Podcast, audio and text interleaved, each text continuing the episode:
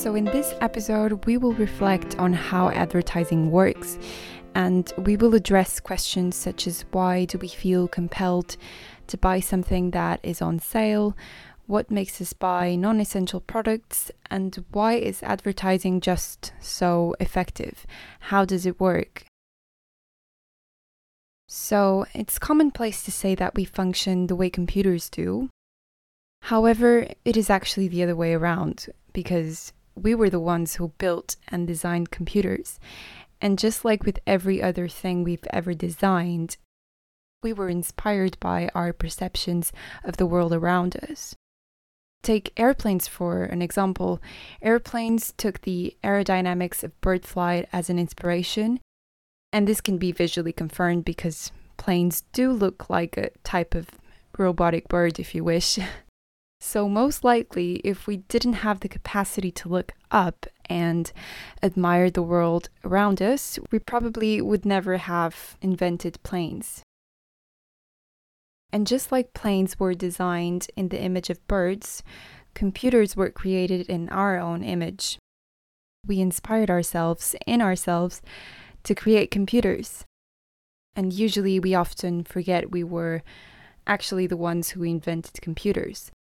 Probably because, unlike planes, which resemble birds, computers don't really share any visual similarities with humans, but they do share similarities in terms of thinking. Just like computers are basically information processors, so are we.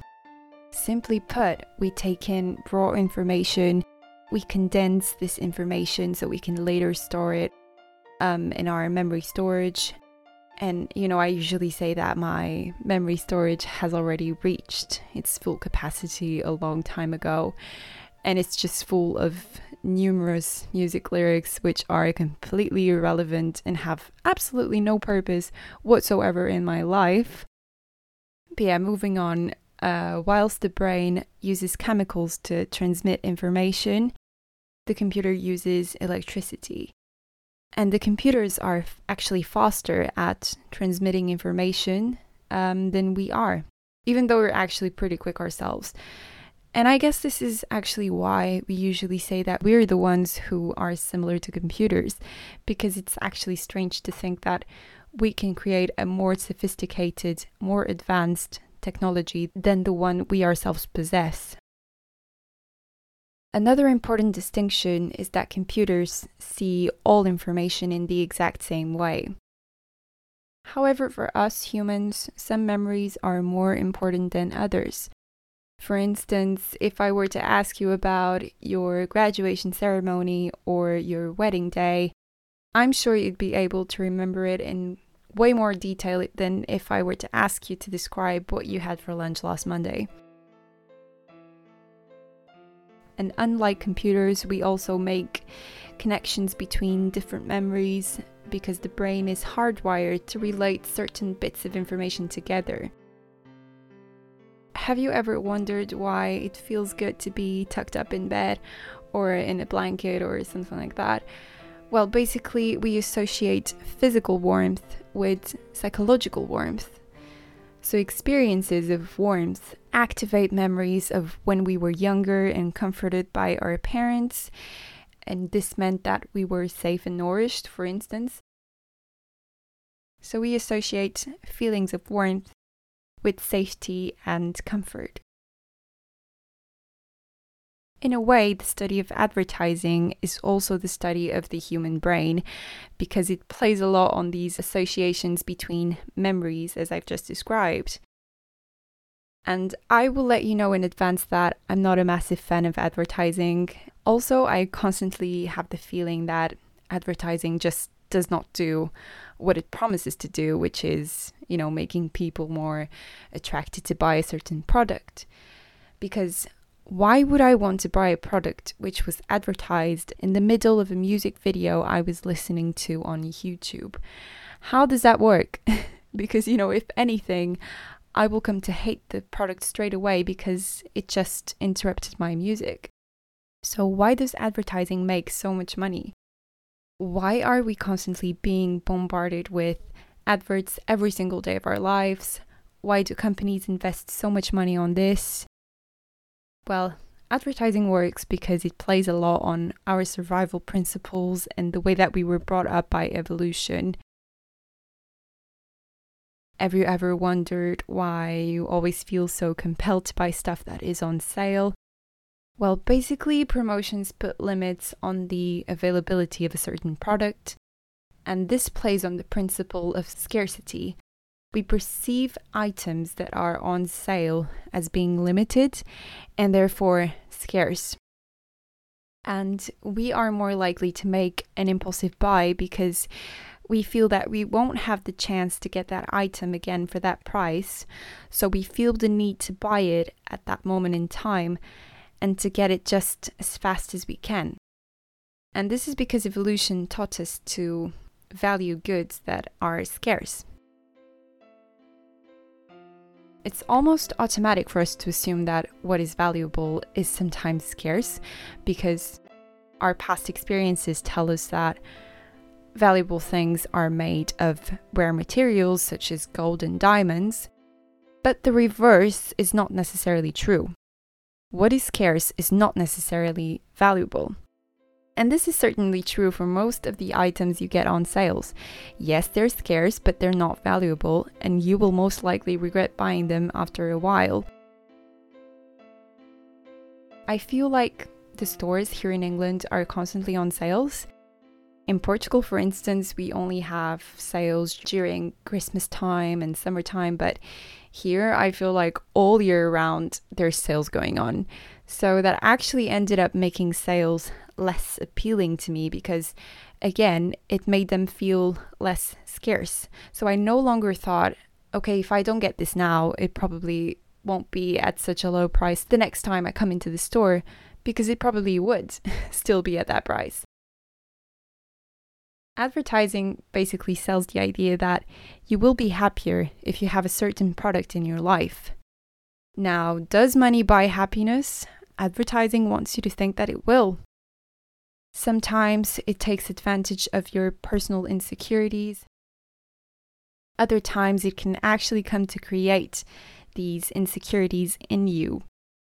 I once had this module about the psychology of advertising, and our lecturer told us about the success behind the Listerine ad back in the 1920s, which basically advertised Listerine as a mouthwash that would cure halitosis. Interestingly enough, halitosis is actually a medical term. Well, it's supposedly a medical term which was invented by the Warner Lambert Company. So, halitosis is not actually a medical condition. It's completely made up, and the reason for this is that basically the problem was that bad breath was not really a thing back then, and the concept of mouthwash was completely unknown. So it wouldn't be enough to advertise Listerine as a cure for bad breath in order for people to feel urged to buy this product that wouldn't have made it a popular product. And that's why they came up with the halitosis condition, because this made it seem like there was a cause for alarm and it played on people's fears of being socially rejected due to their breath. Also, it's worth noticing that there's absolutely no evidence suggesting mouthwashes correct bad breath for any length of time. So, besides creating a fear in people that they didn't have before, they're not even right in saying that Listerine will minimize this fear. Also, one of their ads portrays a sad story of a beautiful young woman who they say, and I quote, used to have hundreds of friends and looked forward to a brilliant marriage only a few years earlier, and yet today she's rather a pathetic figure despite her wealth and her charm. And this is because she suffers from halitosis, an unforgivable social fault. They further add that halitosis is a definite daily threat to us all that people themselves are often unable to recognize. Therefore, intelligent people recognize the risk and minimize it by regular use of full strength Listerine. So, they also create the fear that you're dumb if you don't get Listerine because you're not wanting to eliminate bad breath And I will leave you to be the judge of whether you think this is ethical or not. But yeah, I guess this kind of helps explain why I'm not a big fan of advertising because knowing these things for me takes the beauty away from all of this. And the reason why I'm sharing this with you is because, as members of a consumerist society, we often have the feeling that we need to buy certain things and that something is missing when they are missing.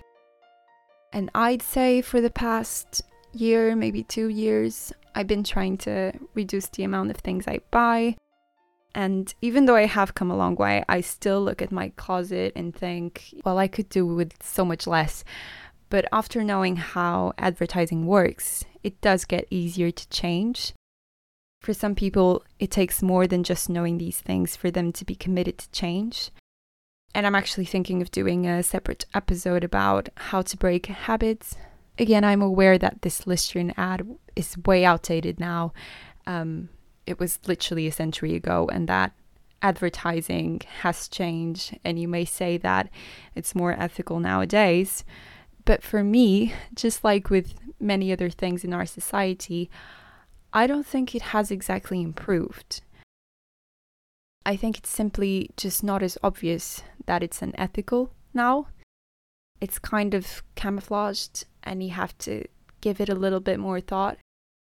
But I still feel there's something intrinsically wrong with the concept behind it because it's always about making you feel like you don't have enough, like there's something you're missing, and that this material thing that you're missing is the key to make you happy.